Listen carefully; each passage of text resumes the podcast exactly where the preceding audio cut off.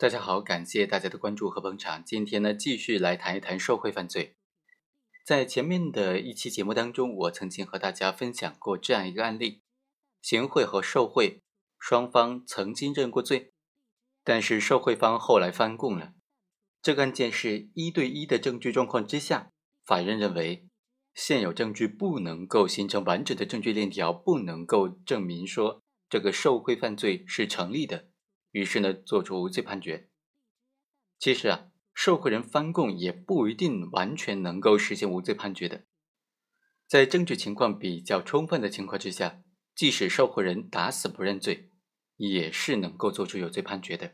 尤其是在证据情况是证言二比一的情况之下，以及还有相关的客观证据加以佐证的情况之下，受贿人他打死不认罪是不影响案件的审理的。好，我们来看看这个案件，检察院就指控。被告人陈某在担任某个医院麻醉科主任期间，利用职务上的便利，在决定科室使用某公司的麻醉产品的过程当中，为这个公司提供的帮助。二零一零年四月到二零一三年二月期间，先后九次在这个医院的某个大楼里面收受了这个销售公司刘某、王某给予的好处费，总共是三十一万元。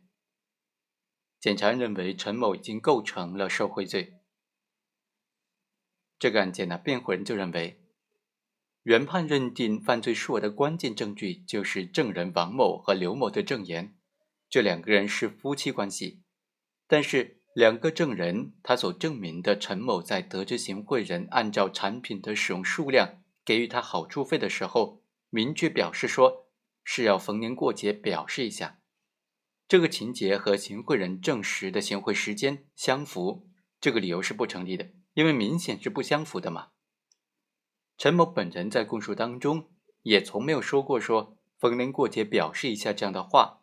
原判在没有其他证据佐证的情况之下，引用了行贿人说的逢年过节要表示一下，来证明行贿人所证明的这个行贿的时间、行贿的地点，这本身是不具有证明力的。本案的受贿人从没有说过这样的话。第二，